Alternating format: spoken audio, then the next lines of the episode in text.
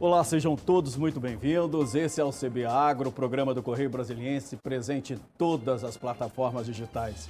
Chegamos até você pela TV, podcast e redes sociais.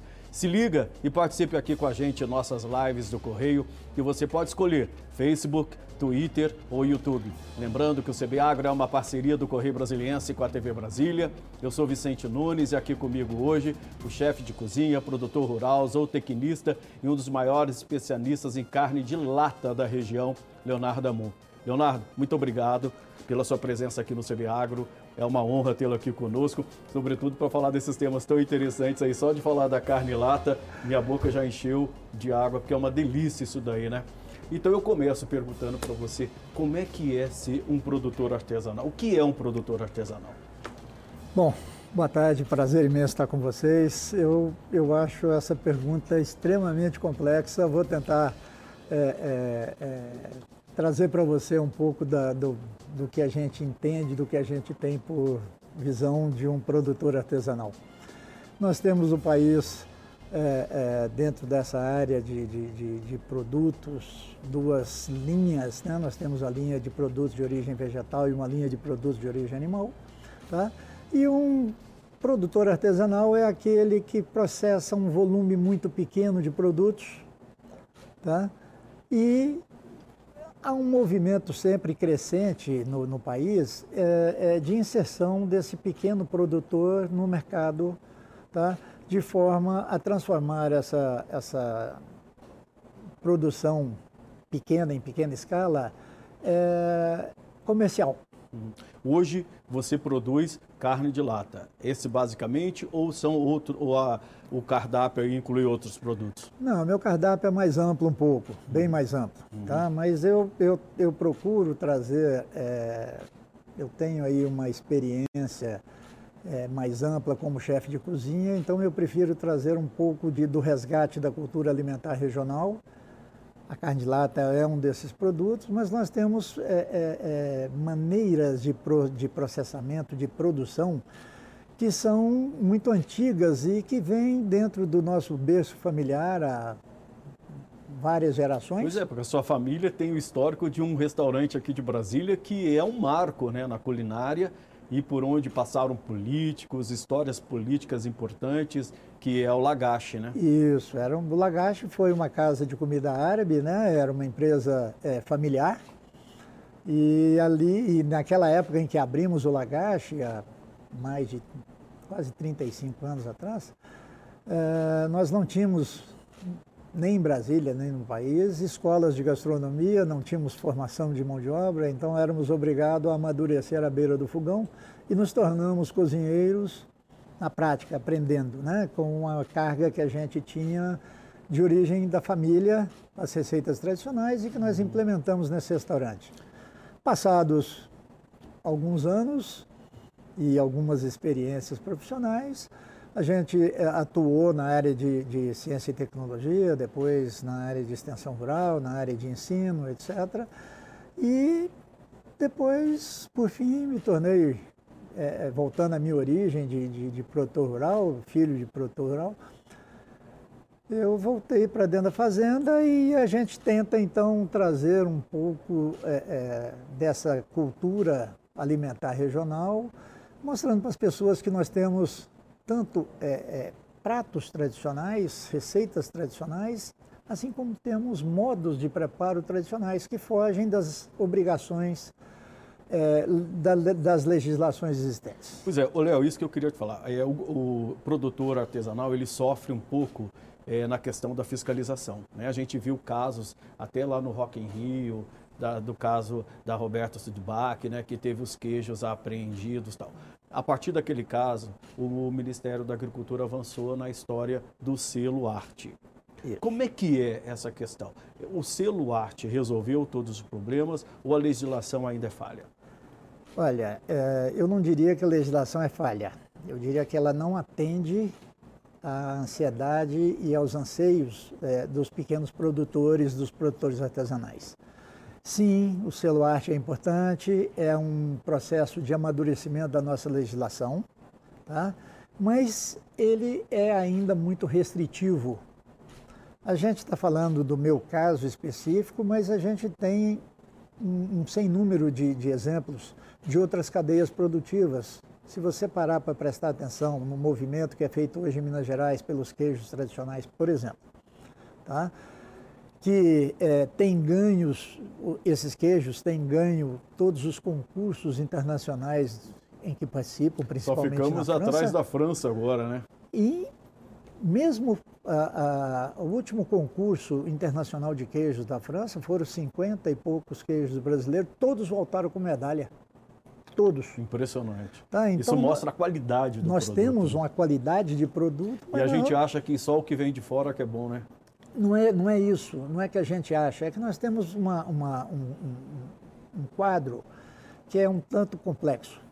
Tá? Nós temos uma, uma herança de, de processos de produção artesanais que tem sua origem é, na Europa, com a grande imigração para o Brasil há 300, 200, 300 anos, e que se fixaram nessas regiões onde havia falta de tudo e é, é, as, as, grandes culturas alemã, árabe, etc., tiveram que adaptar, se adaptar às condições locais, adaptar suas receitas à disponibilidade de ingredientes e, enfim, foi se criando uma nova, uma nova, um novo hábito, uma nova cultura alimentar. É, bom, nós temos essa origem europeia, europeia nos, no, no nossos processos e nossos produtos. Uhum. A nossa legislação do Ministério da Agricultura e que rege toda a parte sanitária, eh, de controle sanitário da produção é, animal no país, ela tem um berço, tem origem na legislação americana. Pô, então tem um conflito Nós aí, temos né? um conflito imenso. Então, todos os movimentos que têm sido feitos, inclusive o selo arte e tudo mais, no sentido de é, de sermos inclusivos com os pequenos produtores, eh, não tem surtido o efeito esperado pelos produtores. E o que, que precisa ser feito? Por exemplo, tem em andamento aí uma negociação para que quando o produtor tiver registro no, no municipal, na, na, vigilância sanitária municipal ou estadual, ele já pode entrar, obter o CIF federal? Como é que é? Isso, hum. é, é, uma legislação recente, está para ser é, é, é, divulgada já, já foi criada no Ministério da Agricultura. Eu tive na semana passada com o secretário nacional de Defesa Agropecuária, o Zé Guilherme Tostadios, que por acaso foi secretário de Agricultura aqui em Brasília. Tá? E é, numa conversa, ele me explicou que realmente essa legislação avançou, tá? É, já está no Palácio para ser autorizada a publicação. Uhum. Tá? E é, é, essa legislação ela permite que todas as pequenas indústrias que sejam é, licenciadas no Serviço de Inspeção Municipal, no Serviço de Inspeção Estadual ou no Serviço de Inspeção Federal, automaticamente estarão autorizadas a comercialização no Brasil inteiro. Ótimo, é um grande avanço para nós uhum. mas não é suficiente. O que, que precisa ser feito então ainda? Ah, do meu ponto de vista, eu acho que há necessidade é, que os órgãos de controle vinculados ao Ministério da Agricultura, Secretarias de Agricultura, é, consigam sentar com é, os produtores, principalmente com a extensão rural, e é, passarem a entender quais são as necessidades dos produtores, quais são as, as condições em que esses pequenos produtores é, têm para produzir. Um exemplo, o Celuarte. O Celuarte nos dá é, é, uma condição de pequenas indústrias. Ótimo. É um selo que permite a comercialização, é mais ou menos como essa legislação nova. Tá?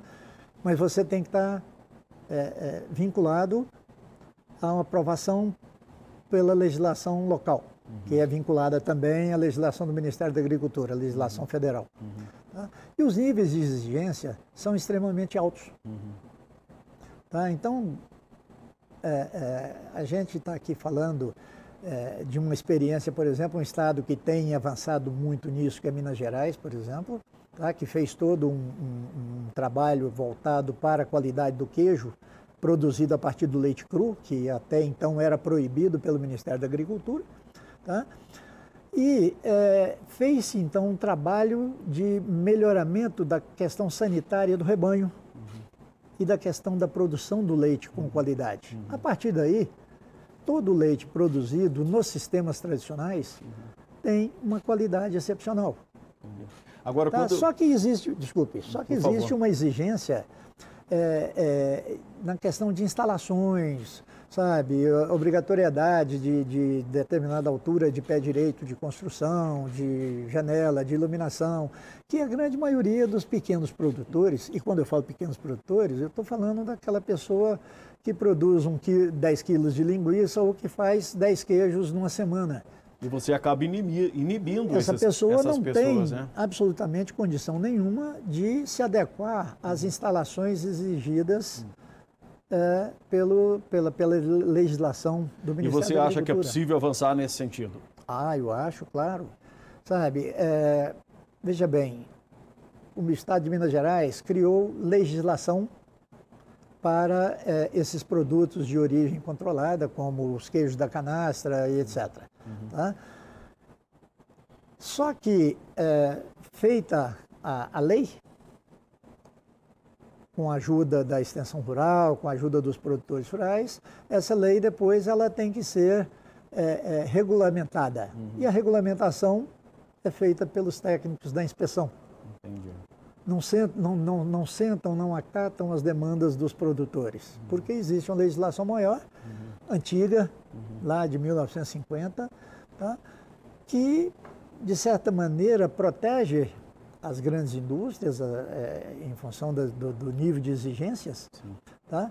e é, é, que marginaliza os pequenos produtores. Aqui no Distrito Federal, como é que está essa situação? E, por exemplo, você ressaltou muito essa questão do, de Minas Gerais, dos queijos de Minas Gerais premiados.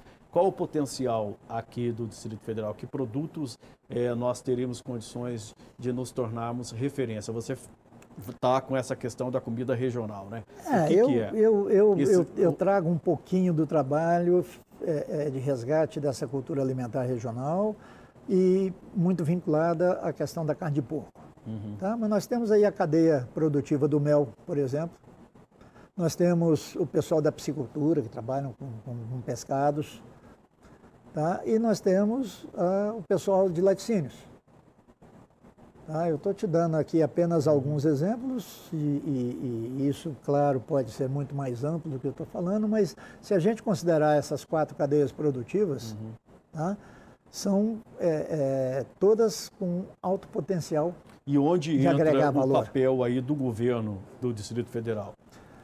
Olha, uh, o papel do, do, do, do, governo do Distrito Federal ele entra a partir do momento que nós temos um trabalho de, da, é, feito pela Emater, tá, que é a empresa de extensão rural, no acompanhamento, na tecnificação desses pequenos produtores, tá, no esclarecimento, na, na, no, no, trazer conhecimentos e transferência de tecnologia a esses pequenos produtores, na organização social desses produtores. Uhum.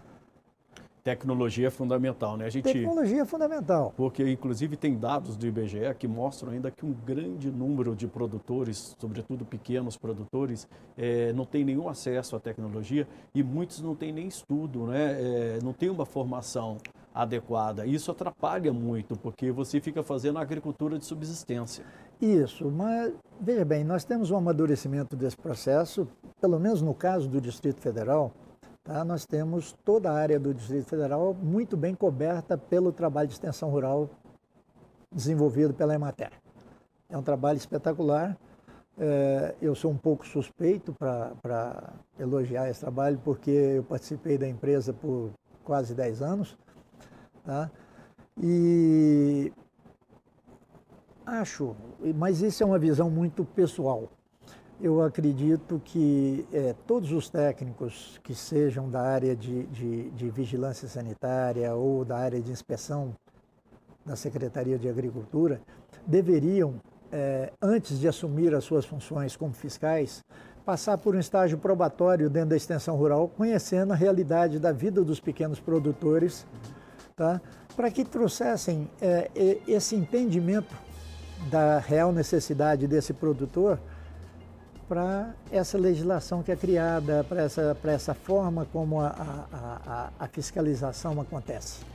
Talvez aí a gente tenha então uma condição de, de, é, é, de criarmos ou de trazermos luz sobre uma legislação que, a nosso ver, como produtores, já precisaria e ter é, sido modificada. E muito importante, né? Esses pequenos produtores geram renda nas comunidades onde vivem, empregam, fixam o homem no campo. Isso é fundamental para até evitar, é, reduzir um pouco essa migração para as grandes cidades, que a gente sabe que já estão saturadas. Mas, Leonardo, Exatamente. eu vou pedir licença um minutinho para claro. você.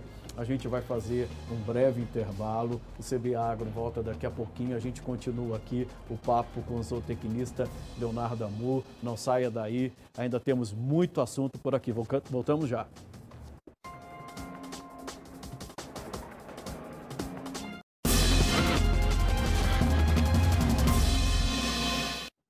Estamos de volta com o segundo bloco do CB Agro. Hoje a gente recebe aqui o zootecnista e produtor rural Leonardo Amu. Léo, queria falar com você agora. Você que foi professor, deu aula nas escolas agrícolas, formou gente. Como é que é hoje é, é, o profissional que o campo exige? Como as, as escolas estão formando é, profissionais adequados às necessidades do campo? Sim, eu acredito que a gente amadureceu muito nesse processo. Eu fui professor do Colégio Agrícola de Brasília quando esse colégio ainda pertencia ao governo do Distrito Federal, à Secretaria de Educação, e atuei lá por praticamente 10 anos. Tá? Uh, depois, nós tivemos uma evolução. Para você ter uma noção, eu cheguei em Brasília em, formado em zootecnia em 1985. Eu fui o terceiro profissional dessa área registrado em Brasília. Olha aí. Não existia, as pessoas não sabiam nem o que era uma zootecnia. Uhum. Tá? Bom, uh, mas a gente evoluiu muito. Né? Muito, né? é, é, é, aí que eu quero chegar. Eu uhum. acho que a gente evoluiu muito.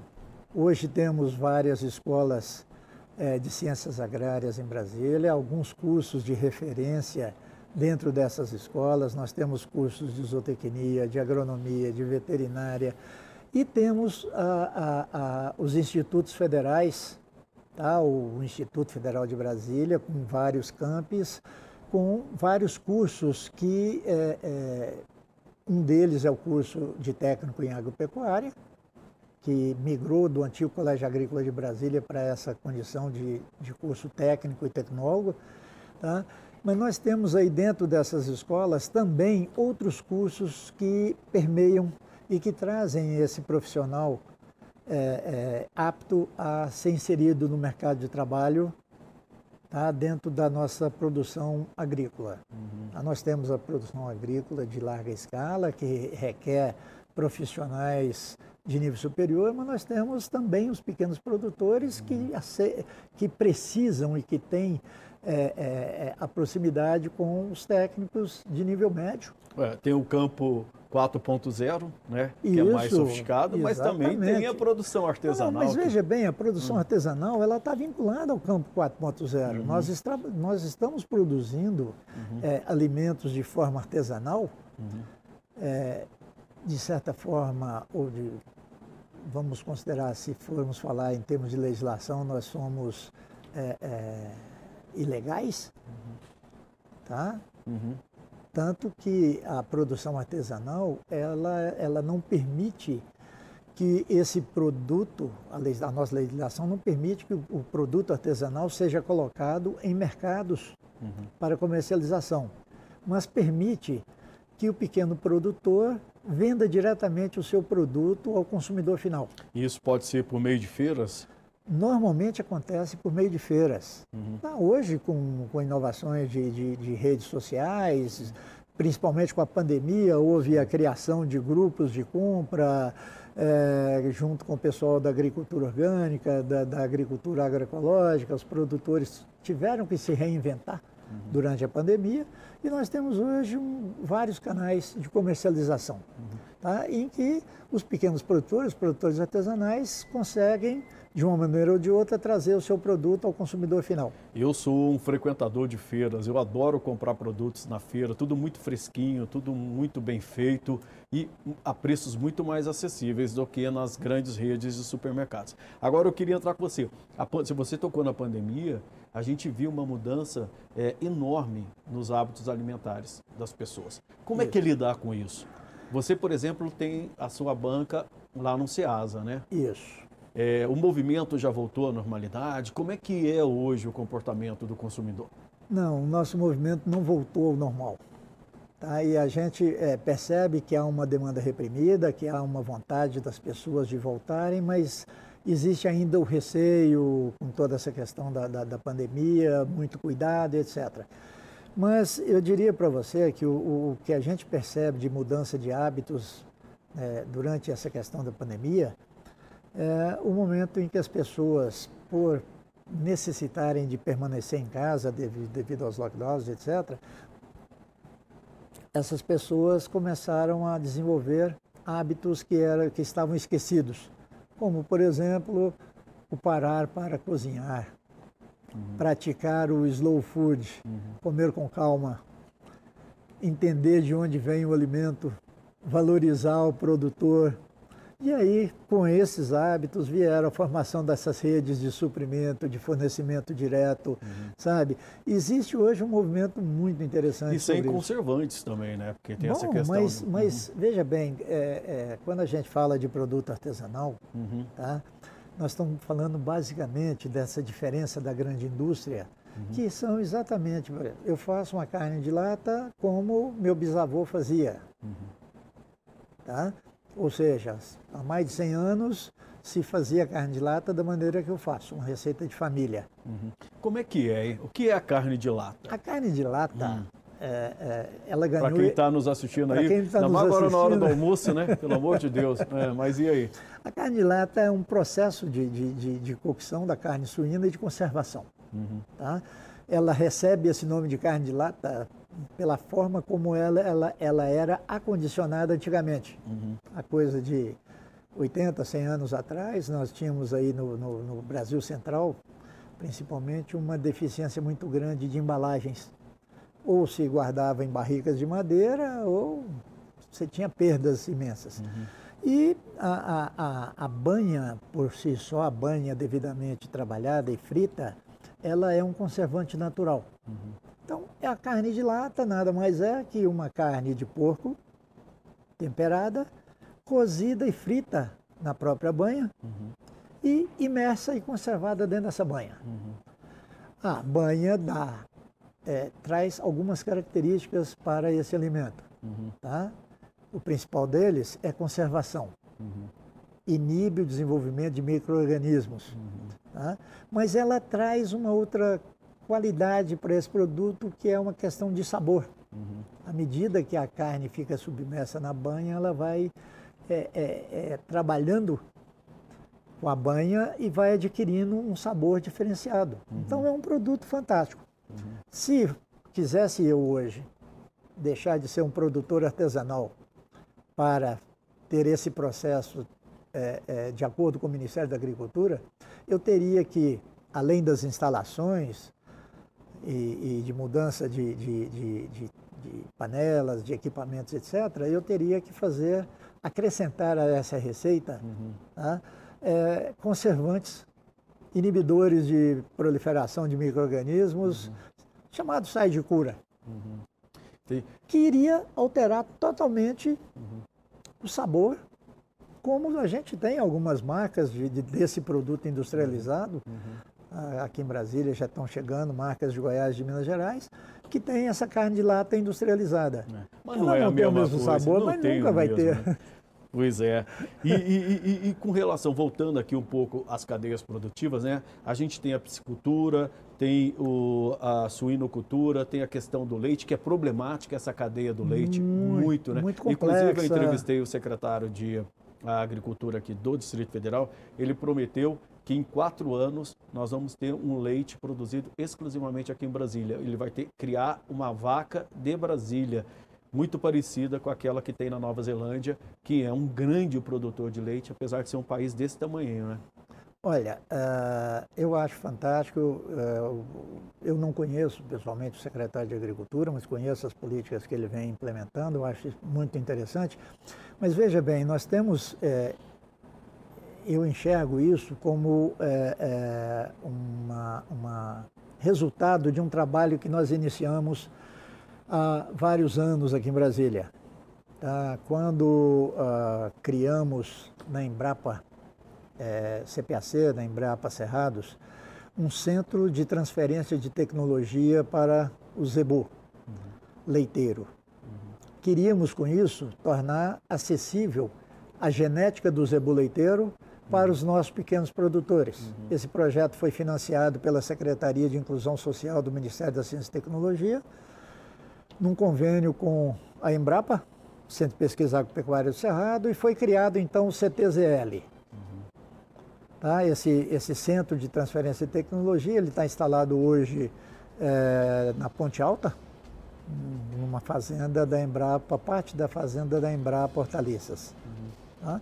E ele foi é, in, instalado com essa finalidade. O que queríamos naquela época era proporcionar genética de alta, de alta qualidade para, uhum. para produtores de pequeno porte. Então nós temos todos os instrumentos agora. Nós temos. É... Nós temos mão de obra formada, nós temos técnicos em agropecuária, nós uhum. temos médicos veterinários e zootecnistas formados pelas faculdades locais, nós temos empresa de extensão e a Secretaria de Agricultura com é, é, é seu aparato, todo o seu aparato, e temos é, órgãos federais que estão aqui instalados dando todo esse suporte da pesquisa. Agora só precisa que a legislação ajude, né? Que seja gente, mais favorável, né? A gente precisa de vontade política, uhum. tá? Para que é, é, o, o, os, os, anseios de antigamente é, se tornem realidade ou agora ou no futuro próximo. Léo, o nosso tempo está acabando aqui, infelizmente. Só lembrando que a sua barraca está no Ceasa. Quem quiser lá todo sábado pode provar essa carne de lata, né? Exatamente. Eu prometo que eu vou lá, viu? Me permite um comercial, vou fazê-lo. Uhum. É, nós temos uma banca na Feira da Ceasa. Eu estou na, na, na, nessa comercialização há oito anos, quase nove. E lá eu sirvo uh, um sanduíche com a minha linguiça artesanal levemente defumada, faço um sanduíche com a carne de lata e recentemente a gente começou a fazer a chica doida. Chica yeah. É? doida é uma comida é, é, tradicional do interior de Goiás, é um tipo de uma pamonha assada, uhum, uhum. recheada com bacon, linguiça, carne de porco na lata. Oh, meu Deus! Que é um café da manhã fantástico para o sábado. Vamos todos lá então provar esses produtos maravilhosos. Leonardo Amur, muito obrigado pela sua presença aqui no CB Agro. Foi uma honra tê-lo aqui conosco. O CB Agro termina aqui. Muito obrigado pela companhia. Bom final de semana. E lembre-se, a pandemia ainda não acabou. Lave sempre as mãos e não se esqueça de usar a máscara. Até a próxima. Tchau.